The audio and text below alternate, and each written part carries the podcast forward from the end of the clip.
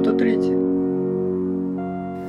Здравствуйте, друзья. Добрый вечер. И мы вновь с вами. И сегодня мы хотели бы поговорить, именно поговорить. У нас тут небольшой experience э, Да. по поводу формата и вообще, как мы делаем подкаст. И сегодня решили сделать больше в формате беседы. Посмотрим, как у нас это получится. Да, да, возможно, будет диалог, и мы даже друг друга не убьем. И, Возможно, мы тут поссоримся в, в прямом эфире. О, ну это, это не ново. Возможно, будут бурные эмоции. Возможно, нет. Ну ладно, посмотрим. И говорить мы сегодня будем о личных границах. Та-та-та-та. Да, что это такое, зачем они нужны, какие они бывают, что с ними вообще делать, И нужно ли с и нужно что- ли, да, что-то делать. В общем, давайте, давайте посмотрим. Итак, Дима, что же такое личные границы?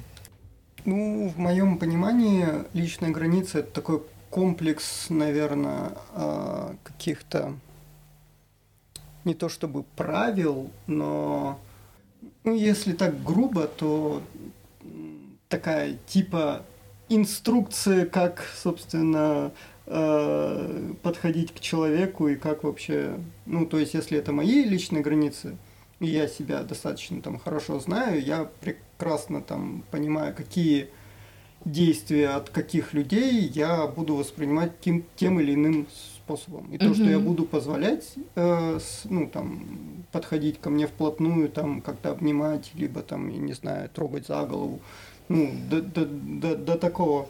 Ну, то есть, какие ощущения в моем понимании, и что я могу позволить, э, ну, там, незнакомому человеку, э, что мне говорить, допустим, или как мне со, со мной разговаривают.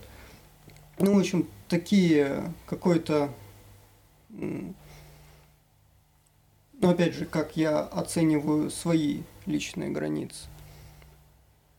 И тут вот бывает сложность э, у меня лично в понимании, когда как раз человек переступает эти личные границы. То есть у меня это очень достаточно можно их пробить, и я там только через какое-то время одуплю, что их э, нарушили. Там, допустим. Мгм. Ну, про это, про это мы чуть-чуть позже еще Да. поговорим. Ну, Ну, то есть это, это что-то, что как бы очерчивает твою зону комфорта, грубо говоря. Ну, грубо говоря, да, я думаю так, что да, я могу на что-то пойти, чтобы как раз эти личные границами как-то поступиться, но я хотя бы буду понимать, что да, здесь я как бы немного себя неуютно буду чувствовать, там, допустим, Но на ты, ты сам это делаешь, да, да. На, на- на какую-нибудь там, я не знаю, вечеринку, то есть мне не будет очень уютно там, и там как-то очень тесно и неудобно, но мне хочется там музыку послушать какую-то или еще что-то.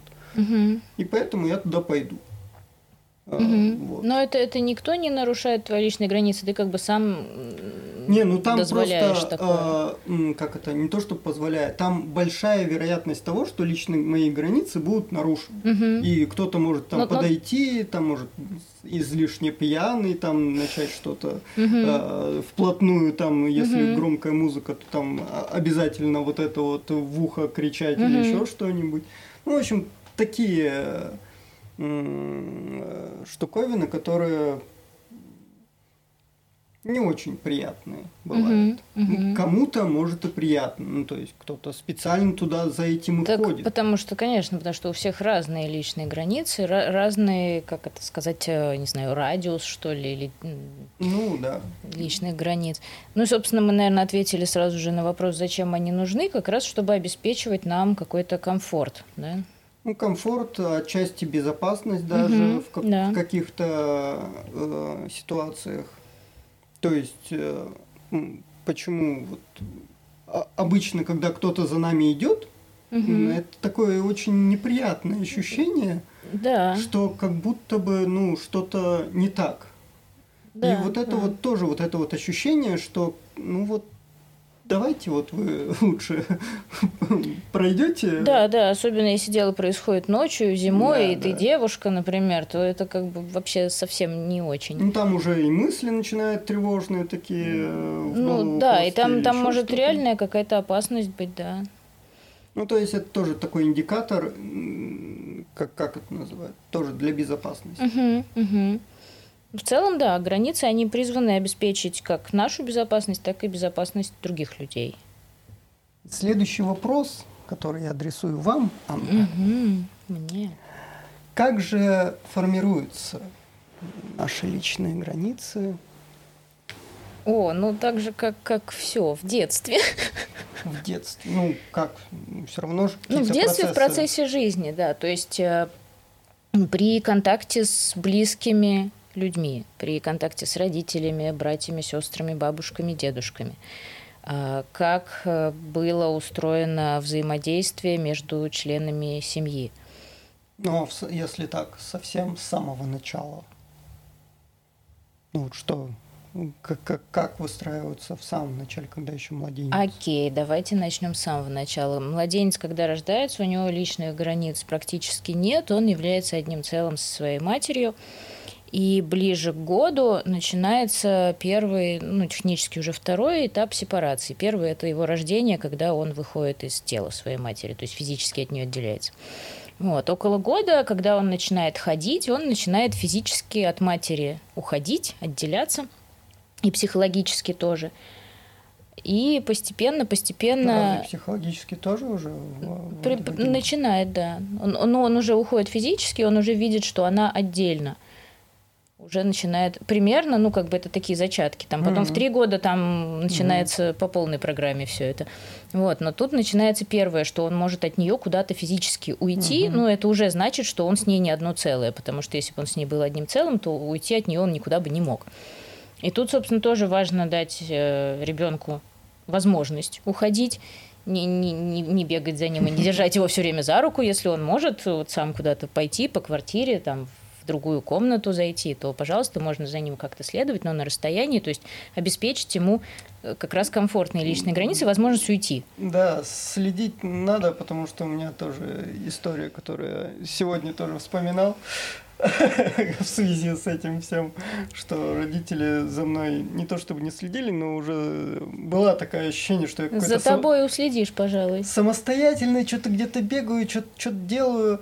Э, и вот э, в, я не знаю, тоже года два или три у меня было... Я уже ползал везде, и вот в форточку чуть выкидывал эти тапочки. Угу. И вот как-то вместе с тапочками и не улетел с восьмого этажа. Да, это очень трагическая история, если представить, что вот мы бы тут бы не сидели и не разговаривали да. бы, если бы такое случилось. Ну, но все хорошо, мне остался шрам, конечно, по, по, по этому поводу, но... Ну и все-таки за вами следили, раз вас поймали оттуда. Ну, да. Да, то есть все-таки как бы ладно, давайте уж не будем совсем. Ну, мама просто зашла на кухню и увидела эту картину, когда вот сидел отец, а за ним так две ноги, две ноги.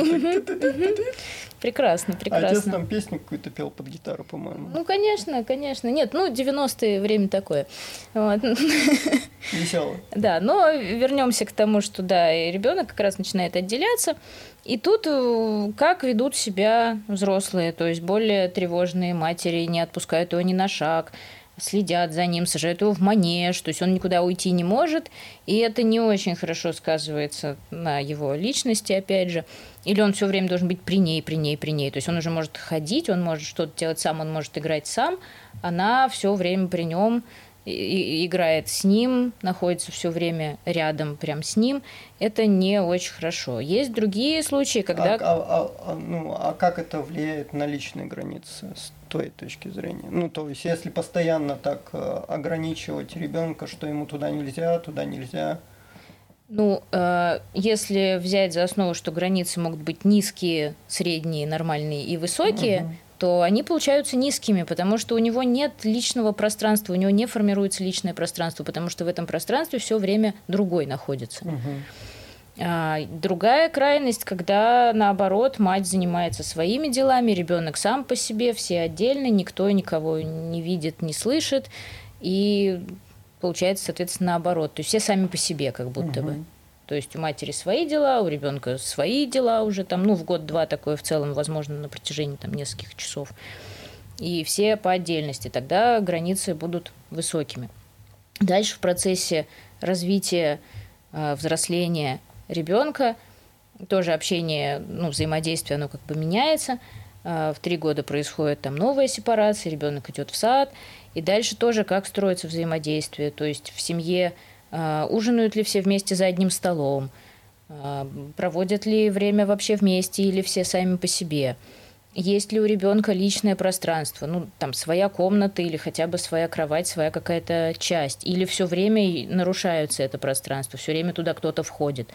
Потому что, ну, если ребенку три года, то да, в целом, как бы стучать, наверное, не обязательно он и не, не заметит. Но при этом вламываться, вбегать сразу с какими-то вопросами тоже, наверное, не стоит. То есть нужно более деликатно к ну, этому подходить. Ну, да. типа, есть будешь, там еще что-то, или там, да, ну, трехлетний ребенок достаточно уже, на самом деле, большой, и и способен отвечать на разные вопросы. Не, ну отвечать да, но прям так врываться и спрашивать, допытывать трехлетнего, что ты хочешь от жизни, маленький человек. Ну, это какая-то интересная картина.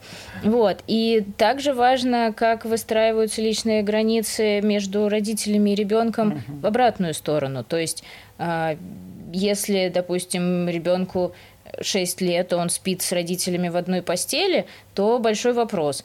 Ну, то есть одно дело, когда приснился кошмар, разово он прибежал, другое дело, я знаю случаи, да, когда ребенок уже большой, там в школу собирается, а спит он с мамой и с папой в одной кровати. А, вот тут что-то такое немножечко не то. Эдипов комплекс свернул не туда. Да, то есть как бы очень важно, чтобы как раз, да, на, на, на фазе эдипальной, это как раз где-то там в районе четырех лет, чтобы как раз отец закрыл дверь в спальню родителей. Это наша территория. Ты можешь сюда приходить, когда дверь открыта. Ты можешь позвать нас из коридора, но ты не можешь сюда вламываться. И опять же, это как бы обоюдный процесс, то есть, но и мы тогда к тебе не вламываемся. Мы тоже заходим аккуратно и уважаемо. Если ты... Понятно, что если ребенок закрыл дверь, и есть основания подозревать, что он может там делать что-то не то, там со спичками играть или в окно вываливаться, mm-hmm. то, конечно, ну, безопасность важнее. Но если в целом вы понимаете, что ваш ребенок, скорее всего, просто сидит, играет в лего, и никакой опасности там нет, ну, можно дверь там не совсем закрывать, но как бы послеживать, ну, так аккуратно, чтобы он не чувствовал, что э, его никто не уважает здесь. То есть какое-то такое... Ну, чтобы было ощутимо присутствие. Ну, то есть он понимает, что к нему могут там как-то зайти и так угу. далее, но это не будет нарушать его границы. То есть можно подойти там, ты как, ты что делаешь? Ну, все хорошо, хорошо, я пойду, я на кухне. Вот. Ну, его просто так заглянуть, так оп, все нормально. Да, да, да, но при этом, как бы, ну, чтобы ему было комфортно тоже. Понятно, что он не всегда может знать, комфортно ему или нет, но может, может и знать. О, я еще тут вспомнил, ты как-то рассказывала про э, садики Монтессори или как-то угу. так. Вот можешь про это тоже рассказать, потому что я не, ну, не знаю, что есть такие садики. О, ну это очень, очень интересно, это классное направление, оно уже давно сформировалось, и в последние лет, наверное, 20 оно стало популярным в России, и это хорошо. Вот. Э, там как раз очень много про уважение к ребенку, угу. про понимание ребенка. И ну, ключевая такая особенность, что там создается среда, то есть э, все э, предметы, там, игрушки, книжки и так далее, все материалы э, распределяются по уровням, соответствующим примерно росту и угу. возрасту ребенка. То есть он может взять их полностью самостоятельно, ему не будет требоваться ничья помощь в этом. И там не воспитатель, там наблюдатель. То есть человек или несколько человек, которые находятся в этой комнате угу. и к которым можно обратиться за помощью. Но сами они вмешиваться не будут без необходимости.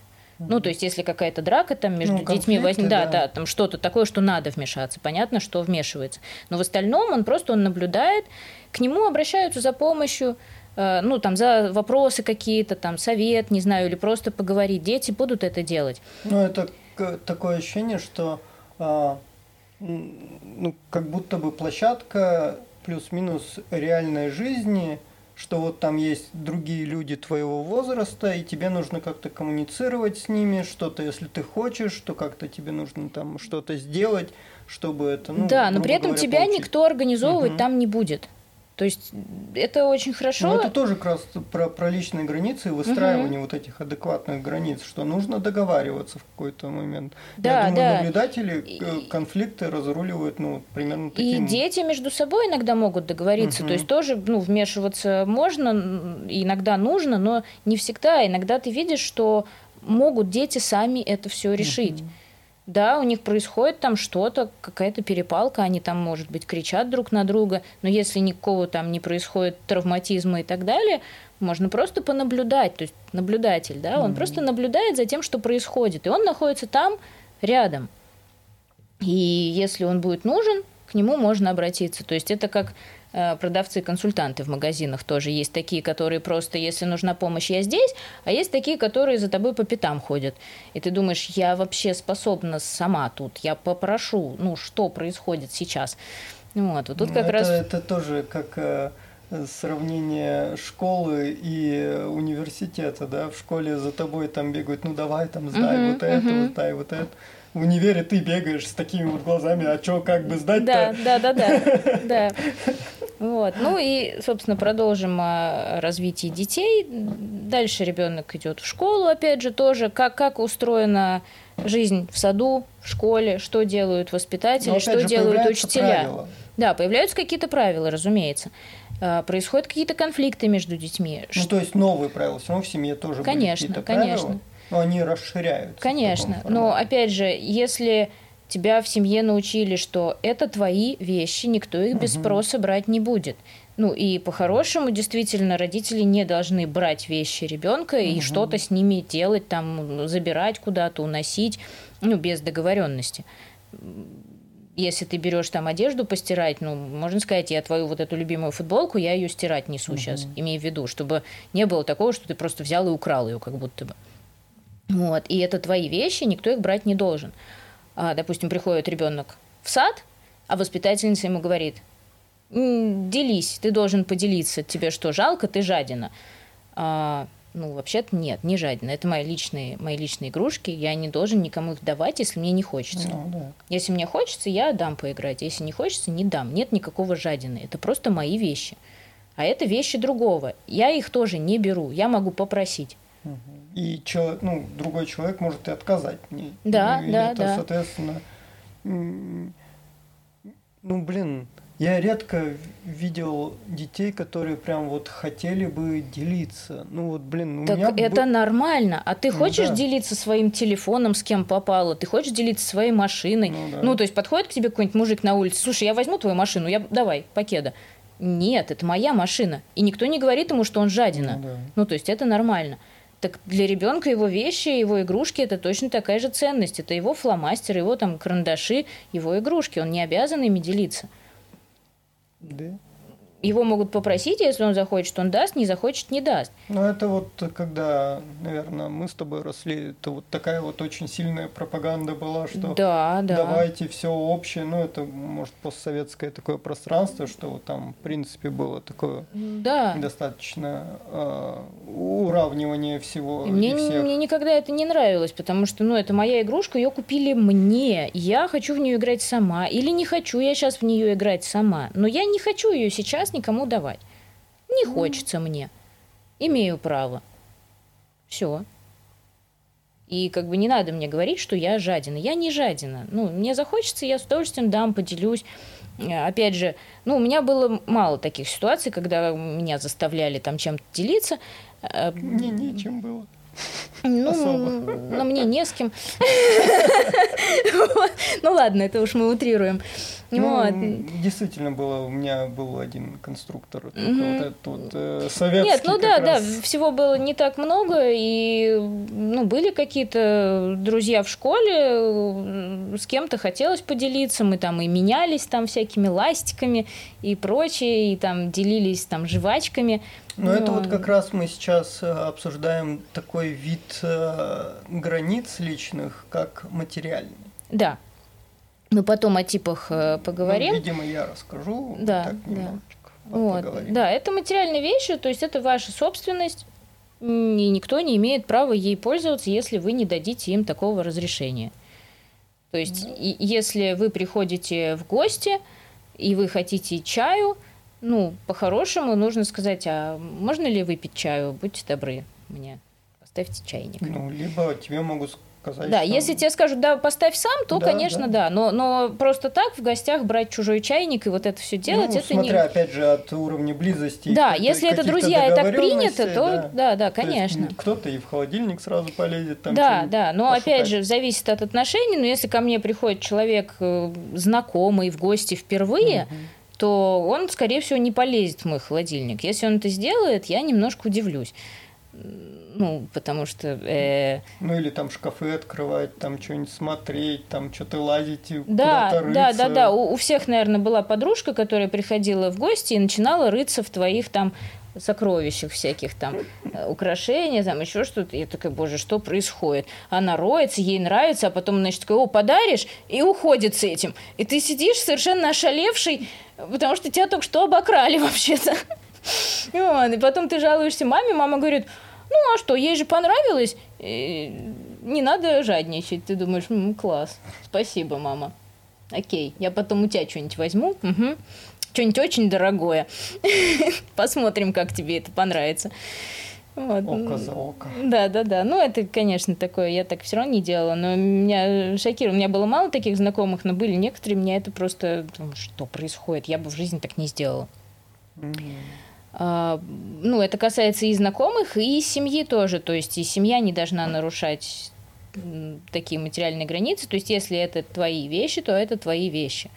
А, если это твоя зарядка от телефона, то она твоя. И если она мне понадобится, я спрошу, можно ли мне ее взять. Мне вот сейчас понадобилось, а тут твоя лежит, можно я возьму? Да, это ребенок, ну и что? Ну, ему 7 лет, и зарядку эту ты купил, но это ты ему купил, это его вещь. Все. Короче ну, говоря, да, вот как, как, как-то все это, ну, просто понимать немножко, тебе понравится, если твое вот так возьмут или нет. А дальше начинается подростковый возраст, когда дверь в комнату ребенка захлопывается перед родителями. И тут тоже очень важно это уважать. Ну, то есть и тут... он как раз сепарируется. Да, и тут вот, вот тут э, мнения расходятся в том плане, что либо вообще не участвовать никак, то есть он там что-нибудь перебесится и как бы и, и что-то потом произойдет, либо все-таки устанавливать какие-то ну смотря что личные, происходит, ну не то что личные, а границы, что все-таки можно делать а что нельзя? Во-первых, важно, конечно, договариваться. Во-вторых, важно понимать, что именно там происходит. Если он просто заперся и слушает музыку, а, он пришел из школы и уроки уже сделал, ну, какое вам дело, слушает он музыку, играет в компьютерные игры, неважно. Ну, это его личное пространство, его личное время. И он имеет право делать, что он там хочет. Если подросток приходит, допустим, с девушкой, тут тоже как бы вопрос, как это в семье будет решаться. Потому что у меня были знакомые семьи, где родители такие, это ваша комната, мы туда не заходим. Вот вам есть что призики. Вот, все, вот так это было. Потом очень хорошие ребята выросли, у них все нормально. Ничего не случилось. У них хорошие доверительные отношения с родителями, и, и все у них прекрасно. У всех. Вот. Э, было же так, что типа дверь открыть, и чтобы я видел, что тут происходит вообще. Ну, приводит это к тому, что тогда просто он не приведет свою девушку туда и будет водить ее куда-нибудь за гаражи. Вот и все. И вы просто об этом, обо всем не узнаете. Такое себе тоже. Ну, не факт, но да, возможно. Да, да. Ну, вот. ну то есть, как бы, как, как вам хочется, чтобы ситуация разрешилась? То есть он все равно будет это делать, это понятно. Как вы будете себя вести в таких ситуациях? То есть, если ребенок там начинает пробовать алкоголь, допустим, с друзьями, ну, мне будет комфортнее, если он будет у меня на кухне это пробовать, чем где-то на улице. Потому что я хотя бы буду видеть, что происходит, и в случае чего смогу оказать какую-то помощь, допустим. Вот. Ну, или, опять же, на кухне вот у родителей этого друга, там еще что-то. То есть не, не где-то там, не пойми где. Потому что это ну, неизбежный этап, оно происходит со всеми. Ну, не, не всегда и не со всеми уж. Ну, прям уж не со всеми. Ну, сейчас очень такое резкое и ну, это хоть и пропаганда, но все равно мне кажется, что ну вот нежелание а, там пробовать алкоголь и там либо там сигареты, мне кажется, это ну по идее, нормальное должно быть желание в принципе у человека. А я бы испугалась. Чего? Потому что если он вот этого и этого не хочет, то чего же он хочет? В смысле? Ну, то есть э, он, он как раз он бунтует, он делает что-то неодобряемое. Он должен это делать. Если он не, не собирается курить, не собирается пить, не так собирается пробовать бунт. наркотики. Ну, то есть сепарация это же уже как бы отделение. Ну, а, а в чем он бунтует, если он ничего не нарушает? Так а обязательно алкоголь и сигареты, чтобы что-то нарушить? Нет, ну, например, а что еще? Какие, что, что еще он делает? Как, он, как именно он бунтует? Ну, не знаю, просто... Про- просто очень тревожная ситуация, когда ребенок-подросток не бунтует. То есть он милый, нормальный, он не хамит, Я он не вовремя приходит. Ну, у тебя, возможно, это сместилось, это может сместиться во времени. Это может быть не в ну. подростковом возрасте, а позже. И у тебя это позже проявилось. Ну, возможно. У меня, у меня тоже это проявилось несколько позже. Вот. А в 14-15 лет я была абсолютно нормальная, комфортная для моих родителей. Они из меня не беспокоились и думали, что все прекрасно прошли мы подростковый этап. Вот. Mm-hmm. Когда мне стало там 16-17, начались более интересные моменты. Вот. То есть какой-то бунт обязательно будет происходить. То есть нет, если в семье принято пить, скорее всего, бунт будет выражен тем, что пить он не станет. Не факт. Ну, может такое происходить. То есть, как бы он будет бунтовать против системы. Вот. Возможно, ну, возможно, он будет бунтовать настолько, что вот вы вот так вот пьете, а еще вот, вот вообще вот так. И, ну и так может быть. То есть вариантов может быть много, но какой-то бунт происходить будет.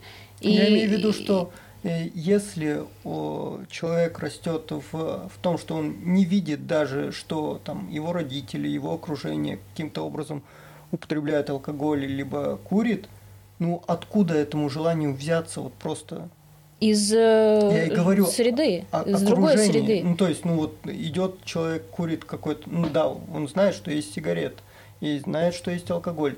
Ну вот человек просто с улицы идет, курит, он никак не влияет на него. Этот подросток ходит в школу. Так вот, я и говорю, если есть окружение, которое вообще полностью ты очень далек от школы современной, я, видимо. Я, я, я понимаю, Я что... туда захожу. Хорошо, я понимаю, но в целом, если вообразить такую ну, немыслимую... Если, нет, э... если вообразить, то да, вполне возможно. Ну вот, я про Но это просто, говорю. просто пока что до, такой, до такого общества нам еще ну, ехать по, и ехать. Я понимаю, но я говорю именно а, ну, о такой идеальной ситуации, что откуда взяться желание, если вот он бы не видел это от своих сверстников, чтобы это как раз... Ну, это, это очень такая ситуация в вакууме, как, как ее в реальной жизни сложно представить, чтобы не было сверстников, которые делают что-то, что-то, что-то, там курят, выпивают, принимают ну, наркотики. школа тоже разное бывает.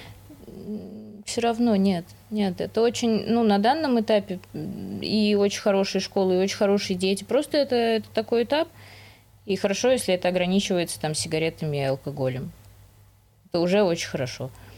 Ну, наверное. Ну, к сожалению, оно все устроено как-то как вот так.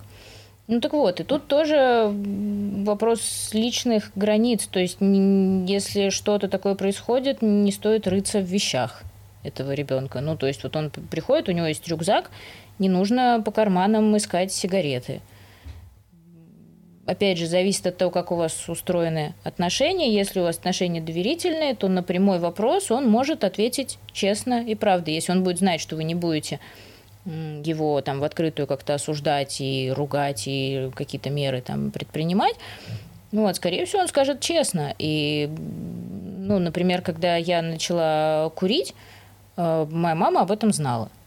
Она сказала, что да, мне совершенно это не нравится – но я сама курю, поэтому как бы не имею права как бы тебя критиковать.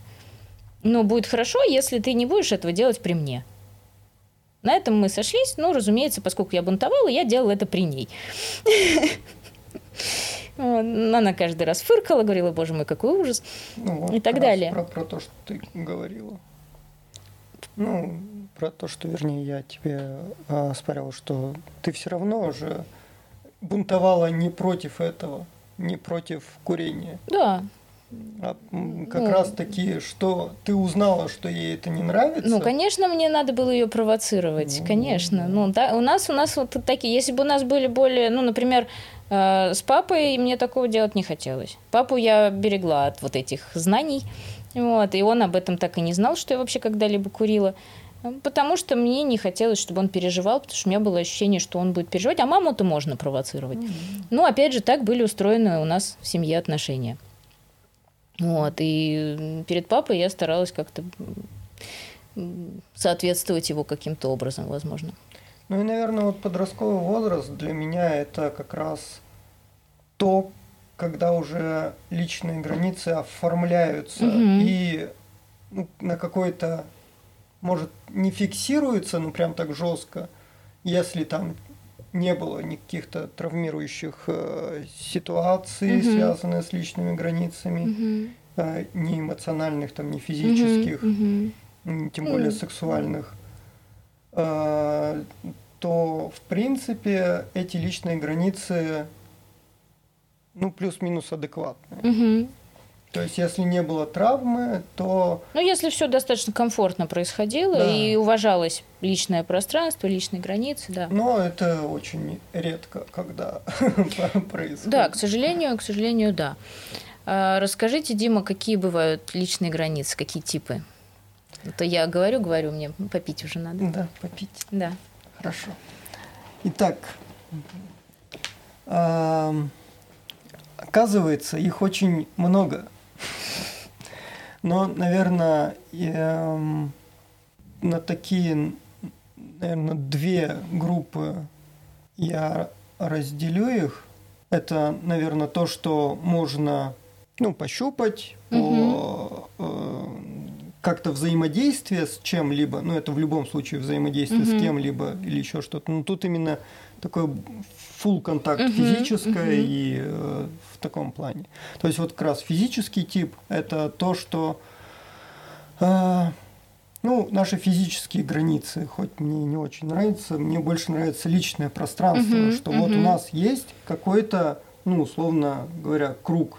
Э, либо, нас, да. либо овал, либо, ну, в общем, какое-то uh-huh. пространство вокруг нас, которое доступно там не всем угу. или не всегда. Угу. Либо, ну, в, как, в каком-то, я, там, допустим, я должен быть в расположении духа, чтобы там позволить кому-то, либо угу. наоборот, что я ко всем сразу, не то чтобы э, лезу обниматься, но я готов, но при этом смотрю хочет ли от этого другой человек-то вообще. Ну да, также может ли кто-то прийти к тебе в гости, да, да. кто-то может, а кто-то нет и так далее. Да. То есть все, что связано с физическим пространством. Да, физическое, то есть это э, те же самые, не знаю, объятия, поцелуи, э, по почесать за ухом, я не знаю, там ну, погладить да. по спине. Ну и прийти в гости тоже, да, как бы такое. Ну, прийти в гости это прям, ну, если без спроса, ну, я не знаю, ко мне никто никогда без спроса не приходил.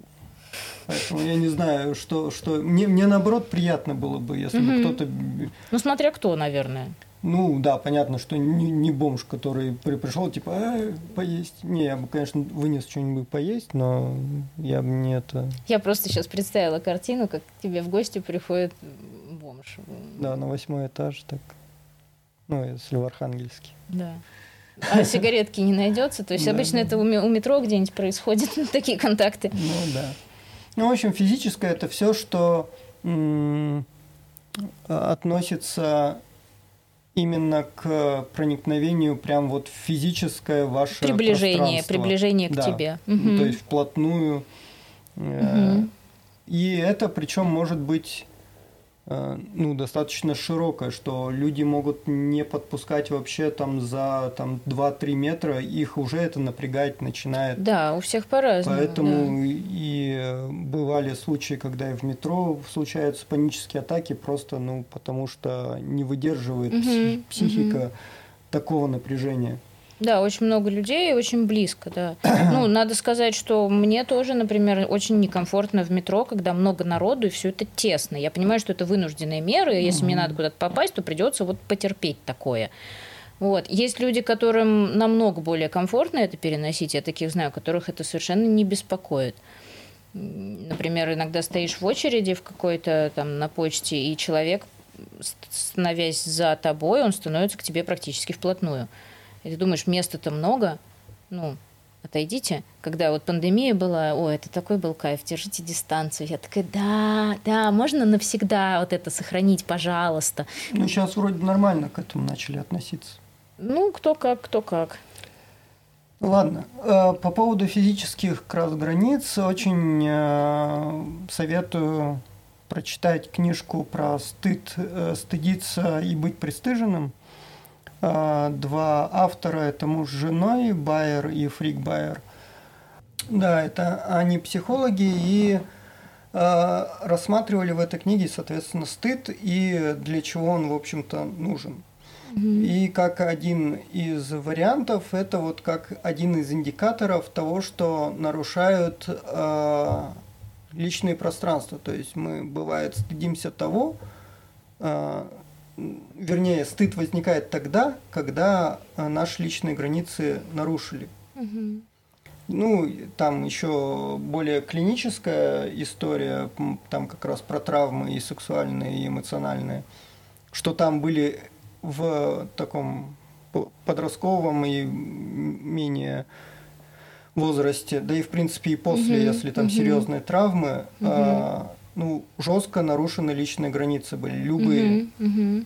В основном это либо сексуальные, либо эмоциональные. Угу. Другие, ну и физические тоже. Ну, собственно, вы плавно перешли к следующему типу. Да, а, эмоциональные а, ну да, вот в, в книжке. Ну да, давай сначала, наверное, про все, что связано с физическим, а потом. Ну, физически то, это что, ну, ну, и сексуальное, и материальное. Да. Ну, да, про материальное да. мы достаточно много уже Да, поговорили. это про, про собственности просто. Это, собственно, что да. человек чем владеет, что он там на себе носит, может и не отдавать. Ну и про сексуальное, собственно, тоже понятно. То есть никто не вправе нарушать ваши сексуальные границы. Ну да. И ну, в отношениях с партнером вы вправе устанавливать, ну, что вам нравится, что вам комфортно, что вам некомфортно. И, соответственно, уважать тоже и его границы.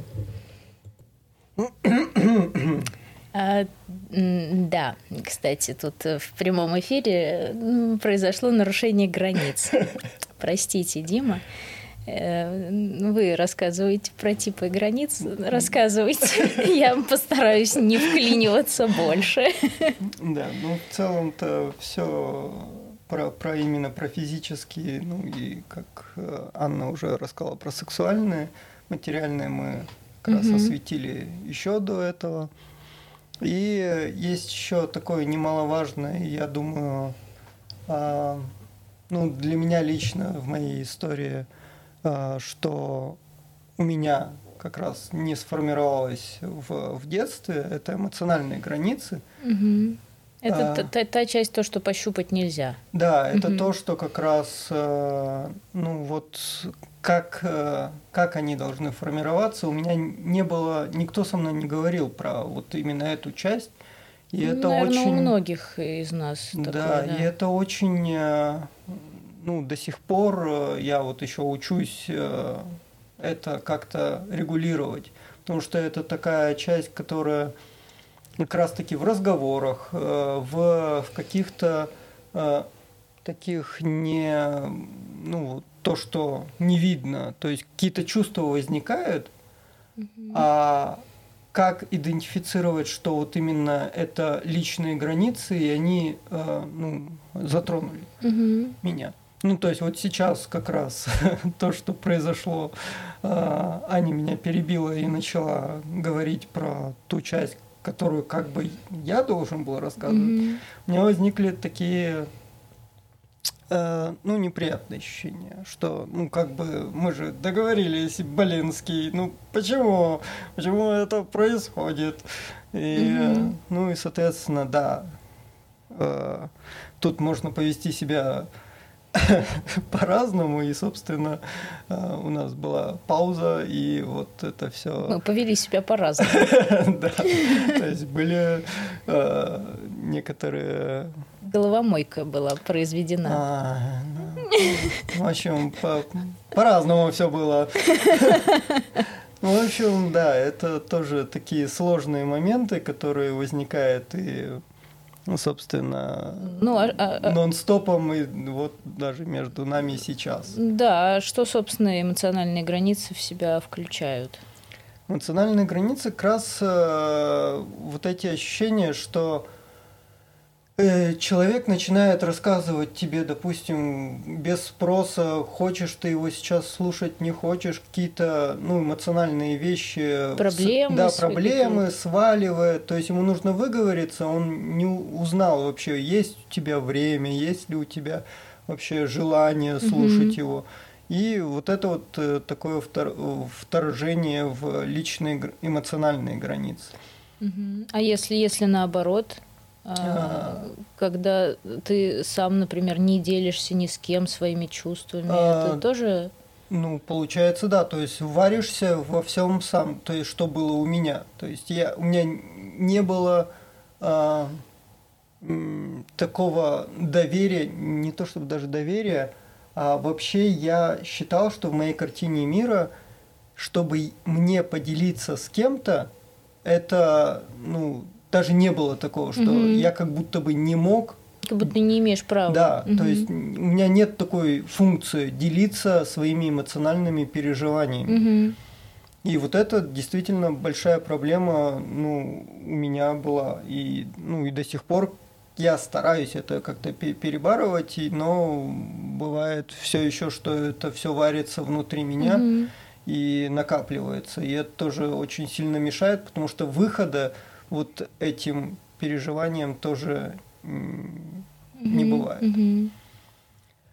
Вот, то есть эмоционально вот лично для меня это такое, ну, с, не то чтобы проблемная часть у меня, но вызывает некоторые трудности, которые во взаимоотношении с другими людьми. Ну, я, я думаю, это очень распространенная проблема на самом деле.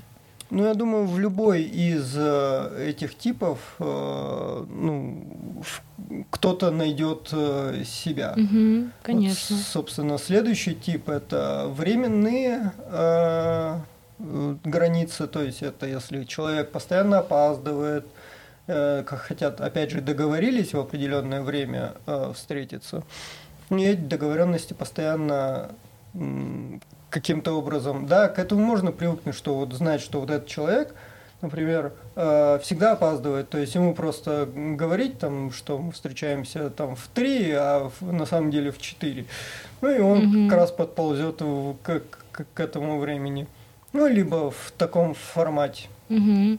Ну или, например, э, если еще как работа, да, например, когда у тебя личное время. Да и, и что-то там рабочие а, да, вопросы. и, ну, то есть 8 часов мы работаем, ну, если брать такую угу. стандартную офисную работу, и приходит начальник в конце рабочего дня и говорит, вот, э, нужно еще до завтра сделать вот кучу работы.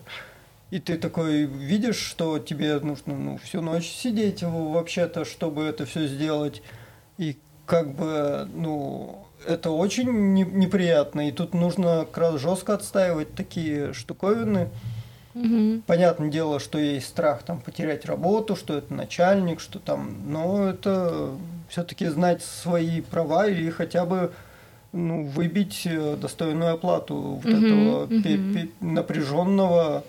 То есть, смотря как э, выстраивать вот этот диалог. Потому что если говорить, да, да, конечно, я вот это все сделаю, то это будет продолжаться снова и снова. Mm-hmm. И если это в рабочих, то нужно всегда ставить э, ну, себя, что как можно как раз выстраивать свои правила. То есть mm-hmm. я раньше вот говорил про правила, какие-то формируются, что личные границы для меня это какие-то правила, то объяснить другому человеку, что вот у меня есть такое правило, угу. и я не буду, э, потому что мне так будет комфортнее угу. жить, э, делать работу качественно и эффективно, ну и, соответственно, угу. э, приносить какую-то пользу вам. Угу. Ну и, наверное, на собеседовании это уже обсуждается, как, как бы рабочий день 8 часов или как получится. Да, да. И ты изначально можешь либо согласиться на это. Но это... опять же, это все на договоренностях. Угу. То есть мы о чем-то договариваемся и, соответственно, следуем. Да, возможно, какие-то э, выходы из этих договоренностей, но опять же, об этом тоже можно договориться, что если вдруг, ну и скорее всего, мы выпадем из этого, там, допустим, рабочего дня, то это будет как-то поощряться, там, либо угу. какой-то выходной день на неделе делаться, что вот у меня будет время, чтобы отдохнуть, восстановиться угу. после угу. этого все. То есть какие-то все равно не бывает, ну, в принципе, бывает, конечно, такое, но э, в таком, опять же, идеальном мире э, должно все как-то уравновешиваться. Если это будет в, чью- в чью-то одну сторону, то, соответственно, такие перекосы будут везде. И понятно, что начальник тоже неспроста там приходит и требует что-то, что, mm скорее всего, у него начальник тоже это потребовал. Ну и вот такая вот... Ну да, э... да, да. Но, но все-таки должно быть более или менее комфортно, и вы да, должны быть согласны вс- на эти вс- условия. Всем сторонам, чтобы было как-то вот эти договоренности, чтобы не перевешивали ни в ту, ни в другую сторону. Mm-hmm. Э, это как раз, ну, если проводить такую аналогию с э, работой психолога, там вот очень, что мне понравилось, ну, достаточно четкие границы можно установить Мгм. и нужно установить в самом начале, что вот у нас такие правила. Э, Если они всех устраивают, соответственно, мы и, э, ну, естественно, какие-то там штрафы в плане, если денег. И, э, ну, в общем, это Ну, да- оговаривать да, с да, обоих ну- сторон. Ну, и как психолог тоже, э, вот есть 50 минут, в которые это ваше время, мы общаемся. А, у каких-то психологов можно писать что-то иногда, ну, то есть в Мгм. какой-то в острой ситуации или вопрос возник или что-то. А, Я, например, как правило, клиентам говорю, что если что-то будет важное и вам нужно будет мне написать, я не буду вас консультировать в соцсетях. Вы можете просто со мной этим поделиться. Скорее всего, мой ответ будет краткий и односложный, и мы вернемся к этому на следующей сессии. Но написать вы можете. Какие-то психологи категорически нет. Ни- никакой связи между сессиями. Все общение только на сессиях. И тоже это важно уважать. Да. И я предполагаю, что даже вот эта возможность написать у клиента вызывает э, поддержку, Мгм. что неважно, что происходит, есть человек, которому можно написать. Мгм. И он, ну, никак вообще это не будет оценивать в моменте, Мгм. что убирает вообще рамки э, того, что можно написать. Мгм. И это само по себе, на мой взгляд, является терапевтическим действием. То есть, да, написать там в стол куда-то, это тоже хорошо, Мгм. но написать человеку это Мгм. совершенно другие ощущения. Ну, по крайней мере, у меня и м, мой- Ну да, особенно если какая-то острая ситуация, что вот сейчас там меня как-то Да, сильно да. принакрыло, что делать? Вот, то есть и можно какую-то скорую помощь устроить. Мгм. Вот, ну да, понятно, что мы не будем, я не буду тратить свое личное время полчаса, да, там на то, чтобы как-то с вами сейчас, если вы хотите, давайте мы назначим внеочередную сессию, Да, вдруг да. у меня есть окно. Вот, но, но решать этого, конечно, в переписке мы не станем. Ну, в переписке, да.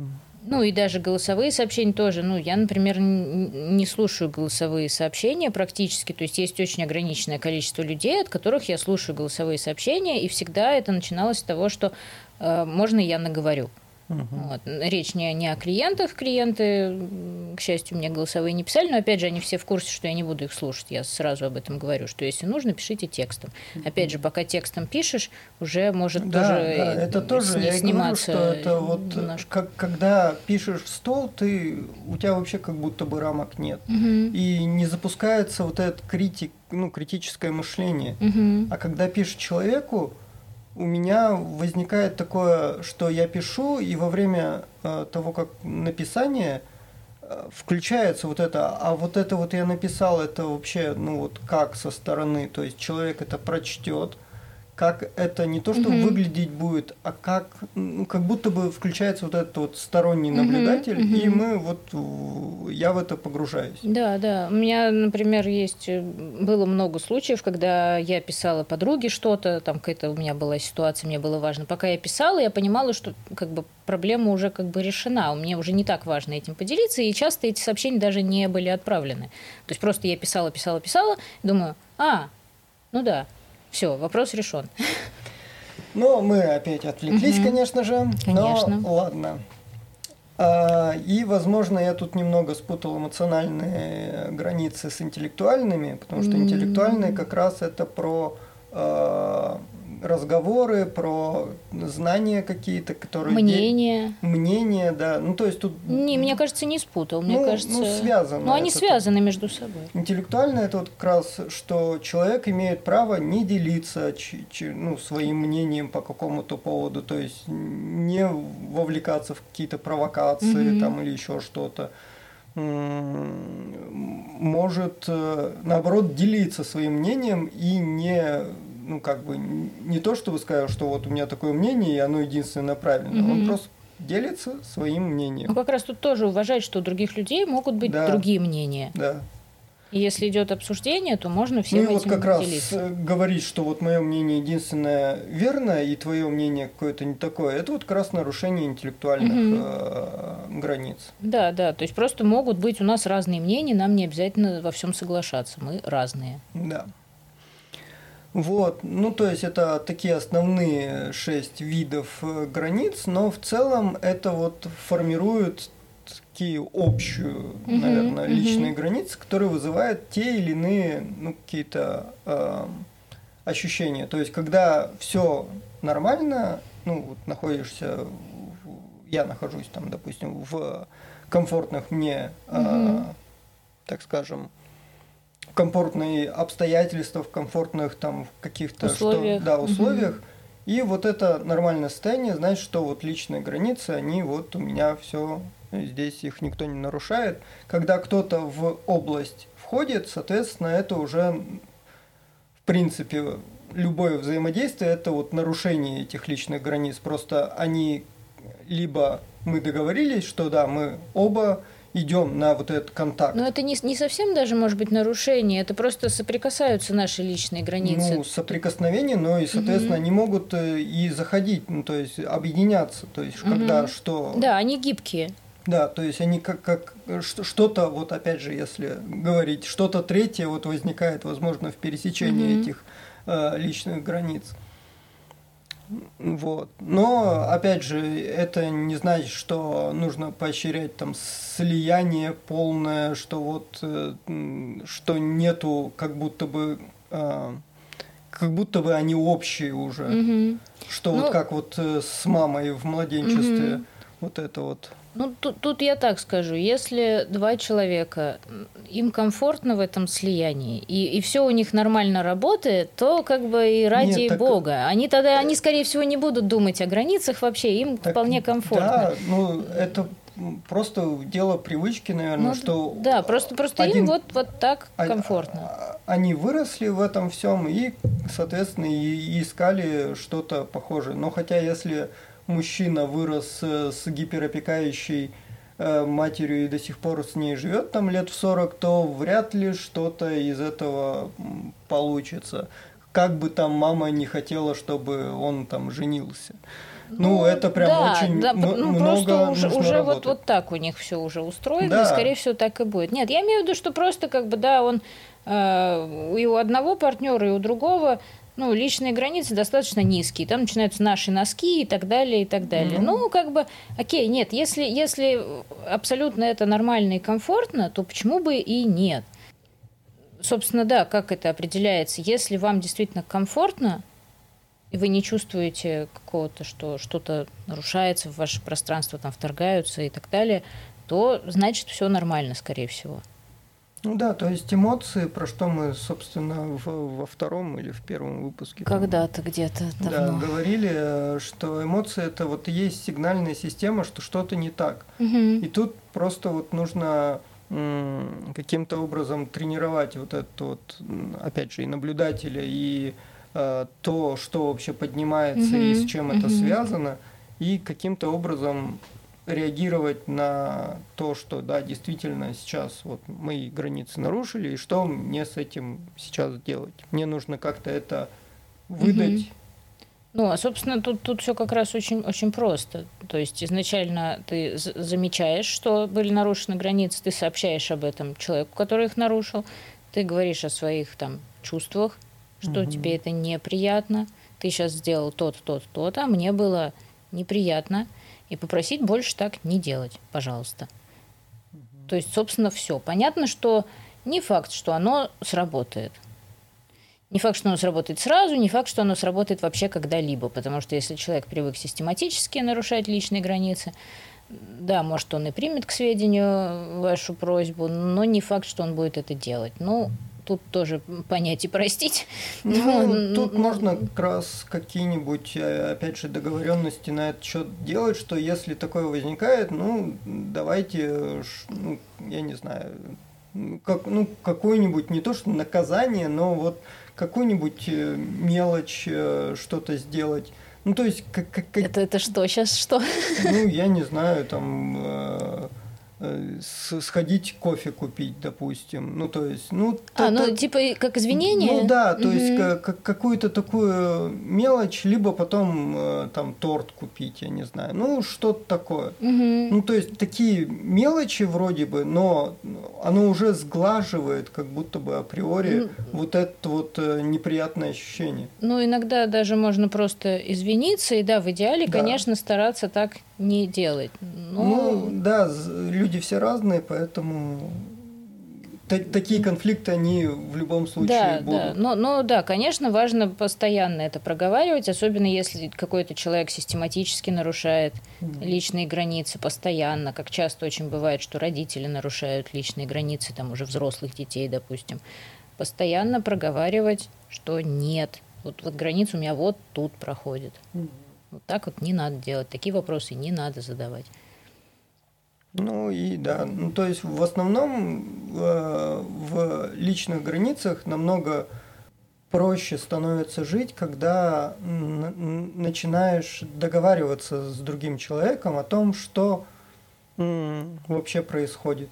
Ну, ну, потому что он же может и не знать. Да, и самое такое интересное, что границы, они тоже меняются с течением жизни. И то, что там, допустим, было неприемлемо, ну, вызов, вернее, не то, что неприемлемо, вызывало какие-то неприятные ощущения там год, два, три назад, сейчас угу. это, в принципе, может восприниматься нормально. Ну и тогда, соответственно, опять же, договариваемся, что вот сейчас я, в принципе, ну, более-менее нормально к этому отношусь, а почему тогда, ну, возможно, что-то изменилось. Mm-hmm. Но и таким же образом, возможно, что-то вырастает другое, что что-то другое неприятное. И вот сейчас mm-hmm. вот мне вот неприятно об этом говорить, допустим. Mm-hmm. И даже от состояния это может зависеть. Но тут тут нет такого, опять же, какого, какого-то э, пилюли. Ну, ну, ну и... да, да, и важно понимать, что никто не будет угадывать твои мысли и чувства. Да. То есть ты должен сам об этом говорить. И э, тоже как инструмент, э, как вообще э, не то что выстраивать границы, но как позиционировать, что конкретно ты сейчас хочешь. И понимаешь, что человек сейчас может не дать. И вот этот вот инструмент, что спрашивать и понимать сейчас вот как mm-hmm. получится сейчас коннект или не получится. Mm-hmm. Ну, как вот про эмоциональное вы говорили, да, хочется поделиться каким-то, вывалить какую-то личную да, информацию, да. но прежде чем это делать, спрашиваешь, готов ли человек тебя услышать. Может быть, он устал после работы или все еще работает, а да. ты ему тут уже все, все, всю свою жизнь. Э, да, да, да. Он может выговорил. и рад будет тебя послушать, но в другой ситуации. Не сейчас, например. Или, допустим, он вообще не готов тебя слушать. Да, либо он просто сейчас вот хочет посидеть там минут 15-20, угу. отдуплиться немножко, а потом типа давай наваливай. Угу. Что там случилось? Да, да, и тут как бы очень важно как раз сказать, и чего ты хочешь, и человек тебе скажет, к чему он готов. И вот таким образом вот эта договоренность да. и достигается. Ну и там можно предложить какие-то вариации, что ну давай вот не поговорим, давай просто посидим, чаю попьем вместе, вот тут вот по, по, в молча вот сейчас вот. Ну, а например, да, ну то есть ну, как ну, бы есть, разные бы варианты. Невербальное взаимодействие, угу. все равно пока э, вот эти вот мысли варятся и угу. можно прийти к какому-то опять же соглашению, да. к ну не компромиссу, а скорее всего, что угу. устроит всех. Ну, в общем, как всегда, все словами через рот. Да, ну, по-другому не, не получается. Ну, потому что действительно, да. как, собственно, Анна сказала, никто не умеет читать чужие мысли. И, и хорошо. И чужая голова – это потемки. Да, да. Как и душа. Да, так и есть. Вот. Так что мы желаем, ну, я желаю ну, я надеюсь, Анна присоединится к Смотря моим... к чему. А, наверное, уважать чужие границы. Уважать людей за то, чем они отличаются от нас. Да, вот. да, да. Это на самом деле большая ценность, если так посмотреть. То да. Ну, потому что это очень бывает непросто, очень вызывает сопротивление. Да, да, конечно, конечно. Ну и ничего человеческое нам не чуждо, конечно. Конечно, страдания существуют, да. как мы сказали в прошлом выпуске. Я, я думаю, второй сезон именно мы так и, и окрестим. Страдания существуют? Ну ладно. Посмотрим, посмотрим. Да. Ну что ж, давайте, наверное, прощаться на сегодня. Да, и мне было на самом деле очень важно почему-то сейчас. Я подумал так, что личные границы это, наверное, та тема, которая ну, мне хотелось бы, чтобы как раз э, рассказывали детям, что, что да. есть такое и как вообще, ну, что это вообще. Угу. И почему это настолько важно. Да, да. Потому что это убирает очень много проблем с э, коммуникацией с реальным миром. Угу. Да, все так. Вот, поэтому спасибо вам всем, что послушали. Да, да, спасибо. Ну и до новых встреч. Пока-пока. Пока-пока.